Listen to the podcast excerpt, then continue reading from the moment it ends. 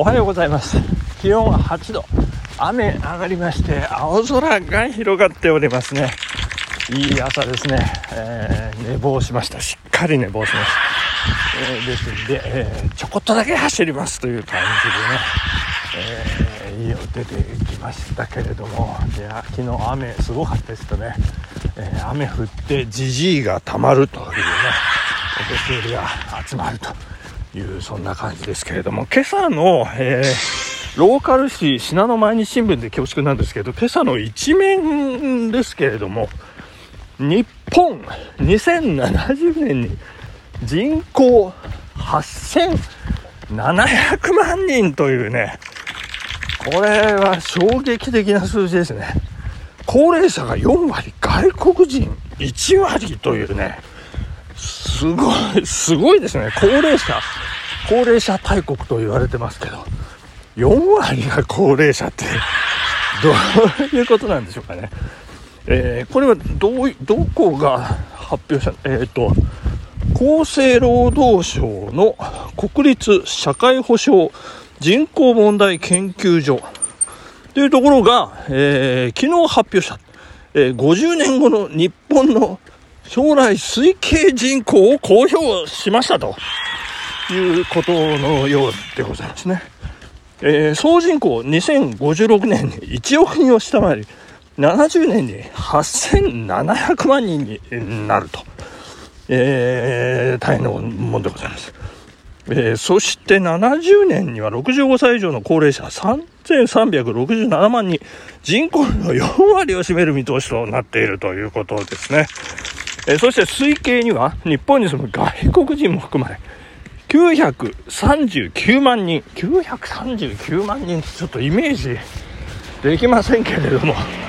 えー、総人口で1割になりますという形でね。まあ外国人が増える増えない少ない多い別にあまりこうあの客観的に捉えればいいんじゃないかと思うんですけれどもね。まああの外国人どうなのみたいな、あのー、なんて言うんでしょうね、あの、保守的な方々の感覚からすると、えっていう感じになるんでしょうかね。うんで、1億人を割るのが、えー、これが2056年だっていうことですね。2056年、今何年ですか ?2023 年ですから、えー、27、26年、33年、今から33年計算してましたね、私ね。今から33年後に1億人割り込む、1億人割り込むってね、すごい衝撃ですね。33年すると、私は、えー、90歳ですね。いや、でも、衝撃ですね。あの、1億人割り込む時代を生きることになればいいんですけど、まあまあ当然私のあの将来設計ではね、あの、いけることになってるんですけれども、まあ90歳ですね。まあ今とはね、このチャット GPT うんぬんな言ってますけど、あの AI がばっこする、えー、世の中、その、えー、2056年ですね。どんななんか転換点をね、えー、迎えてるか。どんな時代なのか。もう想像もつきませんけれども、いや、まあ大変なもんでございますね。そして一面、シアマイ新聞一面の反対が、一面の反対が、ふるさと納税を自販機でっていうね、飯山市が道の駅に、えー、ふるさと納税の自動販売機を設置して、その場で返礼品がもらえる。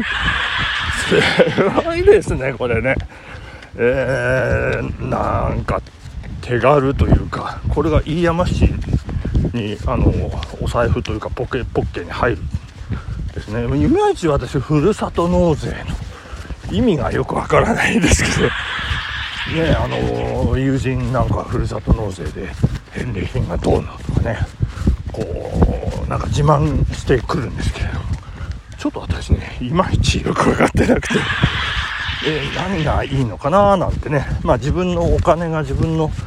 好きな、えー、自治体の役に立つというまあどうなんでしょうね。あのあれと似てますよね。あのクラウドファンディングのなんかあれは何て言うんですか？返礼品。返礼品とは言わないでしょうかね。あのなんか、えー、商品とかねチケットとかね。ありますけどなんちゃらコースとかね、クラウドファンディングはいくつか私チャレンジさせていただいたことあるんですけれどもあの今 やってる、えー、世界80カ国以上旅した、えー、サンボさんっていうねあの辻さんっていうんですけど あのえー、長野中央通りのねあのピセっていうあのゲストハウスと、まあ、夜は飲み屋かなんかになってるんですけどそこでもう手作りのねサウナが今着々と、えー、できてまして。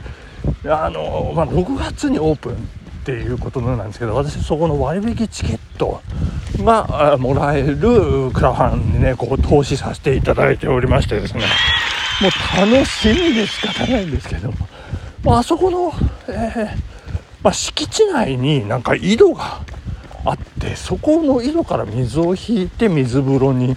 してとかねなんかヨーロッパの北欧の方からもう本格的な、えー、器具というか機械をねこう導入してあとなんかこうアドベンチャーラスティックなアドベンチャーワールドみたいなね そんな感じでなんか写真なんか見る限り、まあ、ものすごいおどろおどろしい世界というかねめっちゃ楽しみなんですけどねあのぜひ、えー、行ってみたい、えー、と今から楽しみ、えー、でな何の話でしたっけ？サウナクラファン。あふるさと納税ですよね。ふるさと納税、えー、もうちょっと私勉強してねあの皆さんにあのこんなことがあるこんなものもあるってお伝えできればいいかなというふうに思っているところでございますけれども、えっ、ー、と、昨日あの、ご紹介した、あの、岡根谷美里さんのね、世界の食卓から社会が見えるという本でございますけども、着々とこう読み進めておりまして、いやー、素晴らしいですね。面白いというか、本当に勉強になりますね。まあ、いろんな宗教があって、あれ食べちゃいけない、これ食べちゃいけっていうことで、あのー、まあ、いろいろ戒律があったりね、えー、ハラルに認定だとかコーランだとかね、えー、まあ、そいろいろ制約があるんですけれどもその彼女ねすごいその国際線の機内食がその制約に対してどういうふうに対応してるかっていうところでその食文化のねあの今のニーズにどれだけ応えられているか。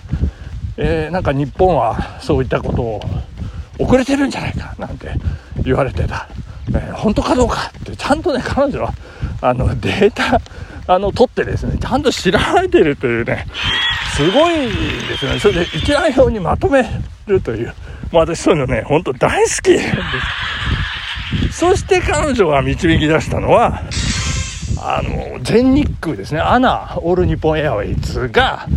もう世界トップクラスであるということ。トップクラスより第1位でしたなんか言ってたんですかね。いやいや、すごいなと。そんなことを導き出してね。いや、素晴らしい。やっぱこれはね、サービス精神、日本のいいところ、ホスピタリティの塊、えー、なんじゃないかというふうに言ってましたけどね。いやいや、すごい、すごいな。あの、ジャパンズナンバーワン。というところが改めてデータで示されていると、そういうところをね、もっとちゃんとね、あのー、報道というか、えー、アピールもうちょっとね、あの、されてもいいんじゃないかというふうに思ったりするんですけれども、そして、あのー、面白かったのがですね、えー、これがエネルギー変換効率というやつなんですけれども、これが、あの、先あの冒頭あのブルガリアで本当にヨーグルト食べられているのかっていうあのブルガリアの国内で1991年、えー、でなんかヨーグルトの消費が激減してなんかこう変わったっていうのがそのソ連ソビエト連邦の崩壊とともになんか食生活が一変したということのようなんですけどその辺がその辺がというかあの、一番、あの、おお、なるほど、すげえなと思いましたんで、ちょっと皆さんにその一端をご紹介させていただければと思うんですけれども、えー、このエネルギー変換効率というやつですね。あの、まあ、要するにその食べ物をあの食卓に持ってくるまでその食材ですけれどもそこのそのコストですね。あのコストのかかりっぷりが、まあ、やっぱりねあの牛肉が一番あのコストが高いらしいんですよね。で、え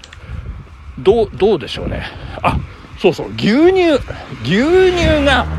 一番あの変換効率がいいということででそれがあのブルガリアヨーグルト、まあ、いわゆる乳製品ですよね、まあ、それをこうどんどん摂取しなさいと奨励される。これはあの、まあ、社会主義のこう計画経済のなせる技と